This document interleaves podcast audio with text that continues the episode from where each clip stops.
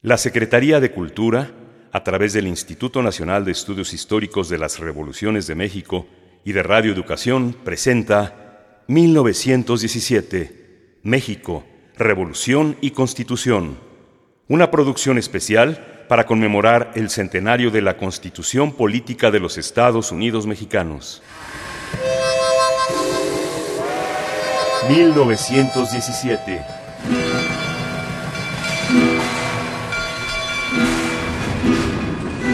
México.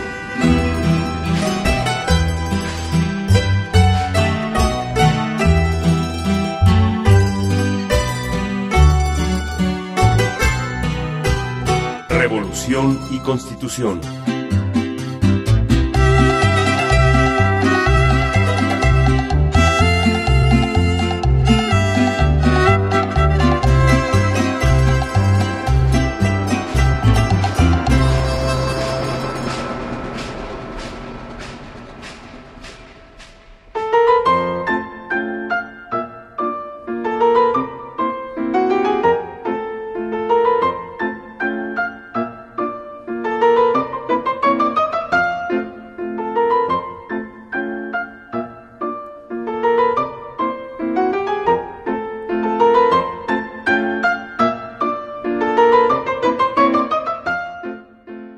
Al iniciarse el siglo XX, la cuestión agraria en México era uno de los grandes problemas nacionales sin resolver. Desde la época virreinal, los pueblos originarios fueron poco a poco despojados de sus tierras por los encomenderos y las órdenes religiosas. Se creó una gran propiedad agraria que concentró las mejores y más fértiles tierras, mientras que los pueblos fueron desplazados hacia las zonas periféricas. El proceso de concentración de la propiedad rural continuó a lo largo del siglo XIX y se agudizó en el porfiriato. Las leyes de baldíos que permitían denunciar tierras inactivas concentraron aún más la propiedad y esa fue una de las causas del estallido revolucionario de 1910.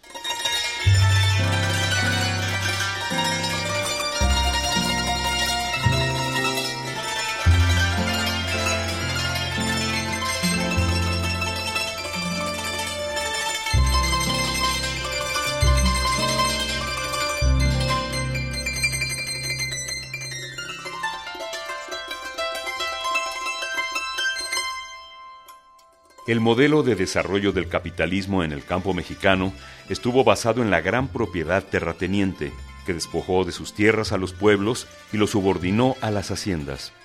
Durante el régimen de Díaz se privatizaron 40 millones de hectáreas, casi la quinta parte del territorio nacional. La mayoría de los terrenos para uso agrícola estaban en propiedad de no más de mil familias. Para los movimientos revolucionarios que se iniciaron en 1910, la situación del campo mexicano fue el motivo fundamental de la lucha armada. En el plan de San Luis de Francisco y Madero se expresaban los abusos cometidos al amparo de la ley y la necesidad de restituir las tierras a sus legítimos propietarios.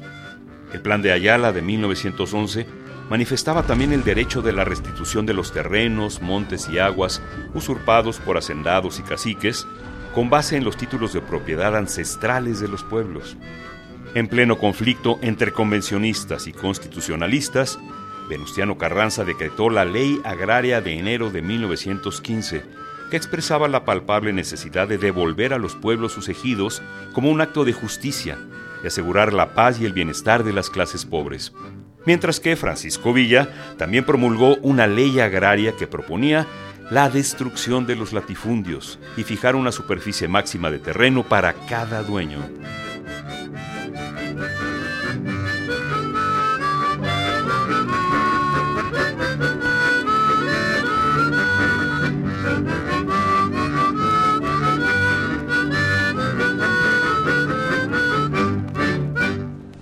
General Mújica, el, el, comité terminó el predictamen del artículo 27 le hago entrega del documento. Todas, todas las ideas que discutimos están integradas.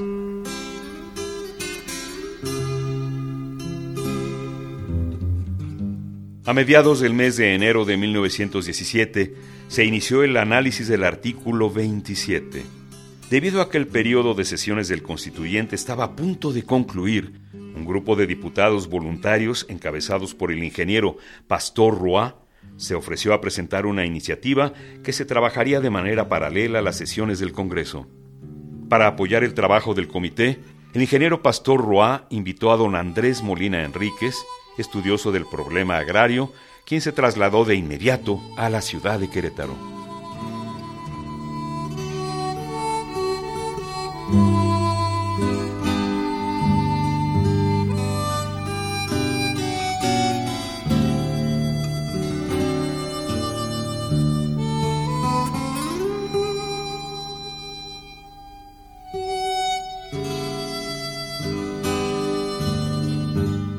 Le agradezco su apoyo, ingeniero Ruag.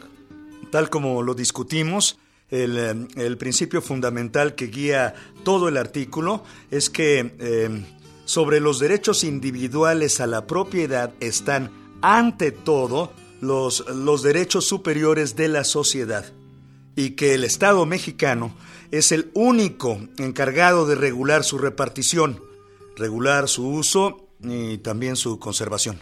Lo revisaremos, ingeniero Ruaco. Le agradezco nuevamente y lo felicito. De no ser por el comité que usted organizó, hubiera sido muy difícil llevar el artículo a la Asamblea para su discusión. Estamos en el límite de tiempo. El mérito es de todos, general Mújica. Usted, usted mismo fue testigo del empeño y el entusiasmo de los compañeros diputados.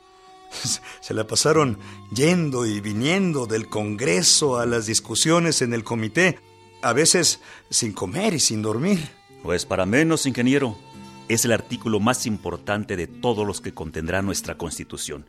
Y no se podía dejar, como lo pedían algunas voces, para que fuera discutido en la próxima legislatura. De ninguna manera, de ninguna manera. No podíamos arriesgarnos a que el proyecto agrario que motivó la revolución pudiera ser bloqueado más adelante por algunos malos legisladores, como le sucedió al señor Madero. Yo estuve ahí y fui testigo de los intereses mezquinos que se impusieron para evitar una reforma agraria. En este momento lo presento a los demás diputados de la Comisión de Constitución para llevarlo a la brevedad a la Asamblea.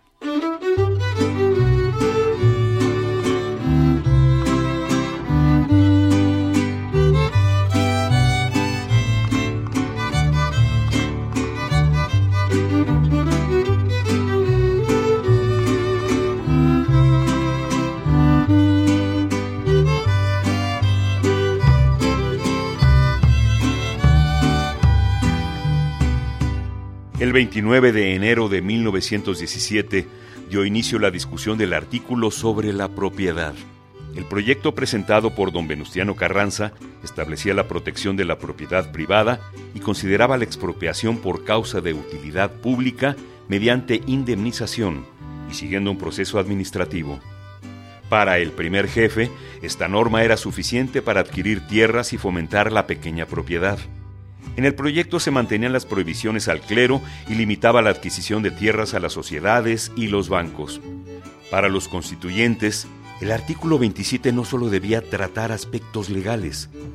Lo que estaba en juego era la soberanía y el desarrollo social y económico de la nación.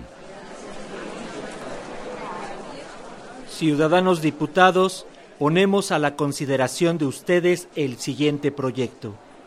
Artículo 27 la propiedad de las tierras y aguas comprendidas dentro de los límites del territorio nacional corresponde originariamente a la nación, la cual ha tenido y tiene el derecho de transmitir el dominio de ellas a los particulares, constituyendo la propiedad privada. La nación tendrá en todo tiempo el derecho de imponer a la propiedad privada las modalidades que dicte el interés público, así como el de regular el aprovechamiento de los elementos naturales para hacer una distribución equitativa de la riqueza pública y para cuidar de su conservación. Los pueblos, rancherías o comunidades que carezcan de tierras y agua o no las tengan en cantidad suficiente para las necesidades de su población, tendrán derecho a que se les dote de ellas tomándolas de las propiedades inmediatas, respetando siempre la pequeña propiedad. Corresponde a la nación el dominio directo de todos los minerales o sustancias que en vetas, mantos, masas o yacimientos constituyan depósitos cuya naturaleza sea distinta de los componentes de los terrenos. Son también propiedad de la nación las aguas de los mares territoriales en los términos que fija el derecho internacional.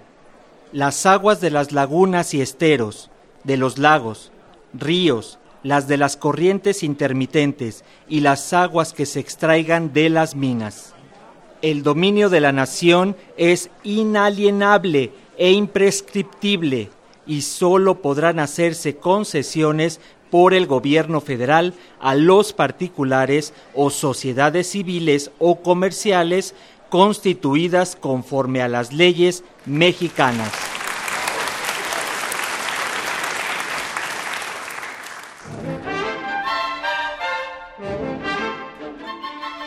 Pues, a decir verdad, general Mújica, mm. yo ya sentía verdadera angustia que no viniera al tapete la discusión de la ley agraria. Mm. Si los revolucionarios venimos a Querétaro, fue precisamente por el problema de las tierras, para defender a sus legítimos propietarios, pues. Dos meses es poco tiempo para discutir todos los problemas nacionales, general Jara. Tuvimos que dejar el artículo 27 al final para presentarlo con toda amplitud. Y creo que no nos equivocamos al tomarnos el tiempo para pensarlo mejor. Como bien dice usted, se trata del derecho de los legítimos propietarios. Y en este caso, el primer propietario debe ser la nación de las tierras, los bosques, las aguas. Y de las minas y el petróleo también. Uh, si usted supiera la rapiña que había en los campos petrolíferos de Veracruz antes de que llegara el constitucionalismo. Los extranjeros coludidos con abogados e ingenieros sin escrúpulos, venían sorprendiendo a los pequeños propietarios de Tuxpan y Minatitlán. Les compraban terrenos a cambio de un puñado de dinero que no equivalía a un grano de oro. Las petroleras y las mineras han hecho lo que les da la gana. ¿Y qué me dice de los terratenientes, los krill, los terrazas allá en el norte? ¿Mm? Eh, los terrazas. ¿Sabe lo que se dice de ellos allá en Chihuahua? Mm. Los terrazas no son de Chihuahua. Chihuahua es de los terrazas. Hay que quitarles el dominio a los terratenientes, a los extranjeros, al clero. El proyecto de Venustiano era casi igual al de la Constitución del 57. Contenía algunas cosas para acabar con los abusos, pero no iba al fondo del problema. Si no lo modificábamos, era dejarle abierta una puerta al latifundismo. Sí, tiene razón. Pues yo no creo que nuestro proyecto vaya a tener muchos cambios allá en la Asamblea. Todas las propuestas en alguna medida están ahí. En el comité del señor ingeniero Roa eh, participamos por lo menos unos 40 diputados. Bueno, no todo el tiempo, pero sus ideas se discutieron. Eso espero, general Jara, porque ya no hay tiempo para otra discusión amplia. Y ahora hay que apurar con la comida, general, porque con esto de que estamos en sesión permanente, esto va para largo. Larguísimo.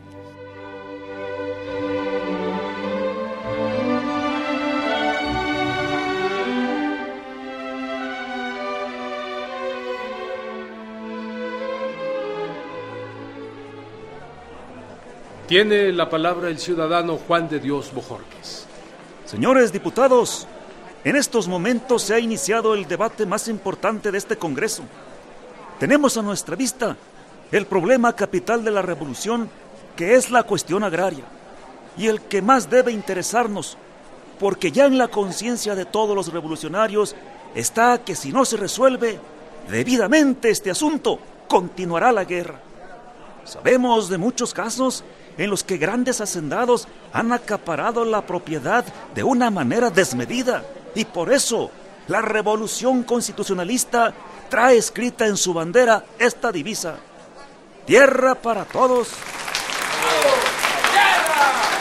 Pero en la cuestión agraria no hay que ver simplemente la restitución de los ejidos a los pueblos. Tenemos que crear, que fomentar la pequeña propiedad y la mejor manera será dando facultades a los legisladores de los estados para que puedan verificar la reglamentación de los títulos de muchos grandes terratenientes e implantar por todos los medios posibles la mejor ley para la fundación de colonias agrícolas. Señores diputados, necesitamos convencernos de que la agricultura es la base del progreso de las naciones. En estos momentos podemos decir que México es un país esencialmente minero, pero todos sabemos que la minería es una riqueza transitoria y que para que podamos tener la verdadera riqueza, el verdadero bienestar, el progreso efectivo, necesitamos ir al campo a fomentar la agricultura. ¡Sí, señor! ¡Bravo! ¡Bien hecho, diputado! Al campo. Por eso, ciudadanos diputados, yo os invito, primero, a votar en favor del proyecto. Creo que la revolución todavía tiene en pie todos sus problemas. La verdadera obra reconstructiva comienza ahora. La revolución no ha terminado. Al contrario, creo que en estos momentos es cuando se debe ser más revolucionario, más radical, más intolerante. Señores, yo os invito a que vayamos al pueblo.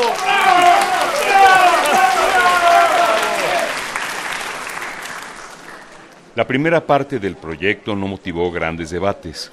Correspondía ahora el tema sobre los requisitos para la adquisición del dominio de las tierras y aguas nacionales. El inciso séptimo del artículo 27 dice, solo los mexicanos por nacimiento o naturalización y las sociedades mexicanas tienen derecho para adquirir el dominio directo de tierras, aguas y sus accesiones en la República Mexicana.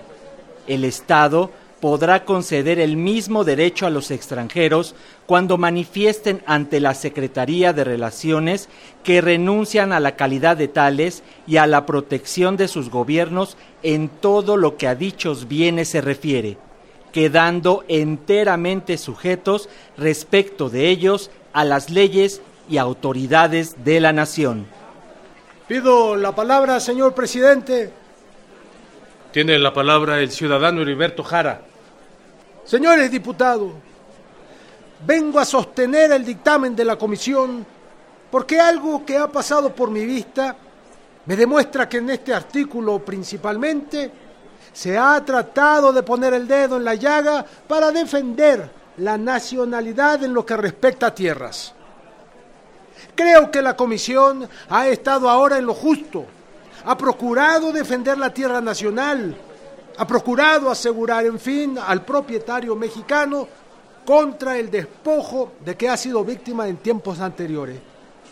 Por ejemplo, las regiones petrolíferas son muy codiciadas y se ponen en juego muchos elementos, muchas malas artes, muchas influencias para adueñarse de los terrenos. Y al pasar a manos de extranjeros ha sido en pésimas condiciones en condiciones fatales, al grado de que cualquier señor extranjero que tiene una pequeña propiedad por la que ha pagado unos cuantos pesos, se siente con el derecho, cuando no se hace su soberana voluntad, hasta de invocar fuerzas extrañas para hacer respetar sus derechos de propiedad adquiridos por una cantidad verdaderamente irrisoria.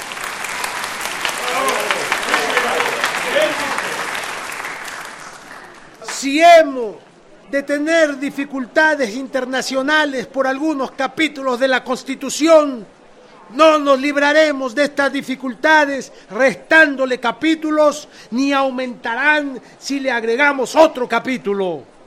Estad seguros de que con anhelos de expansionismo ellos llevarían adelante su propósito. Con nuestra constitución o sin ella se llegaría a la guerra Así pues, no nos amedrentemos, cumplamos nuestro deber como mexicanos y no nos fijemos para firmar nuestra constitución más que nuestra bandera de tres colores, sin tener presente la de las barras y las estrellas.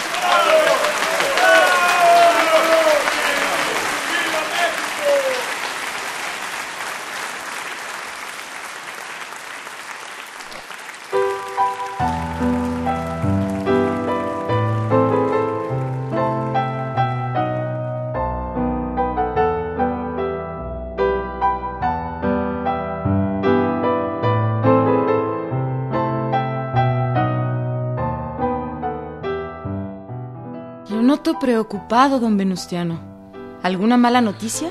Ah, no, no, no, no, no precisamente, señorita Hermila. O mejor dicho, no, no por ahora. Es el proyecto que están discutiendo los diputados sobre el artículo 27. ¿El que elaboró el ingeniero Roy? Precisamente. ¿Le hicieron muchos cambios a su propuesta? Algunos, algunos sí. Pero si el ingeniero Roy conoce perfectamente los puntos de vista de usted. No son los cambios a mi propuesta lo que me inquieta. Son los problemas que seguramente traerá en cuanto se dé a conocer la nueva constitución en el extranjero. Por lo que escuché, el señor Palavicini insistía en que ese artículo se reservara para discutirlo ampliamente más adelante. Y yo concordaba con él. Por otra parte, no creo que sea posible su aplicación inmediata. Por ejemplo, con la restitución de tierras, ese es un trabajo largo, que debe hacerse muy finamente para no generar más tensiones entre los mexicanos. Acabamos de salir de una guerra civil. Pues lamento que las cosas no hayan salido como usted esperaba. A ver cómo me va a mí con mi iniciativa.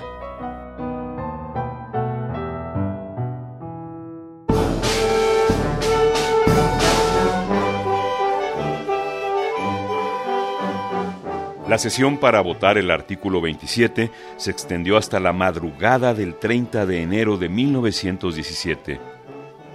Se aprobaron las limitaciones al clero para adquirir o administrar bienes raíces y se declararon en propiedad de la nación los templos y edificios destinados al culto religioso. Las instituciones de beneficencia y las sociedades anónimas también fueron limitadas para adquirir bienes, salvo los que necesitaran para desempeñar sus funciones. Se va a proceder a la votación del artículo 27. Se suplica a todos los ciudadanos diputados que estén en los pasillos se sirvan pasar al salón.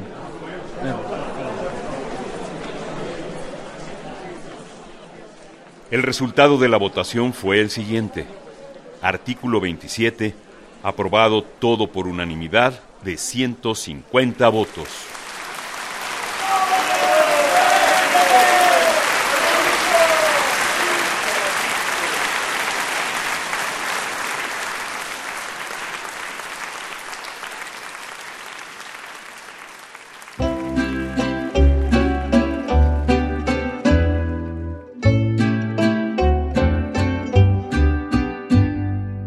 Participamos en este capítulo, idea original, Instituto Nacional de Estudios Históricos de las Revoluciones de México.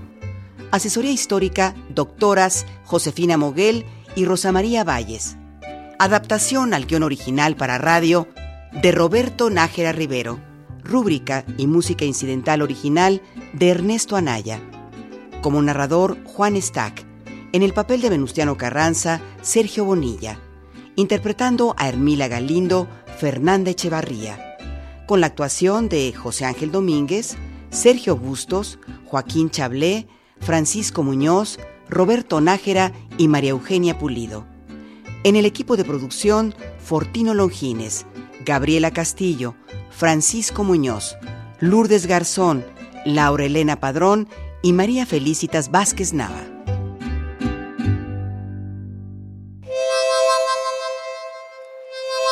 1917.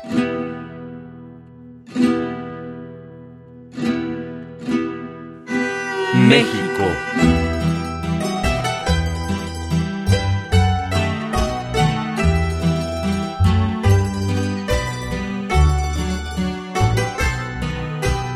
Revolución y Constitución.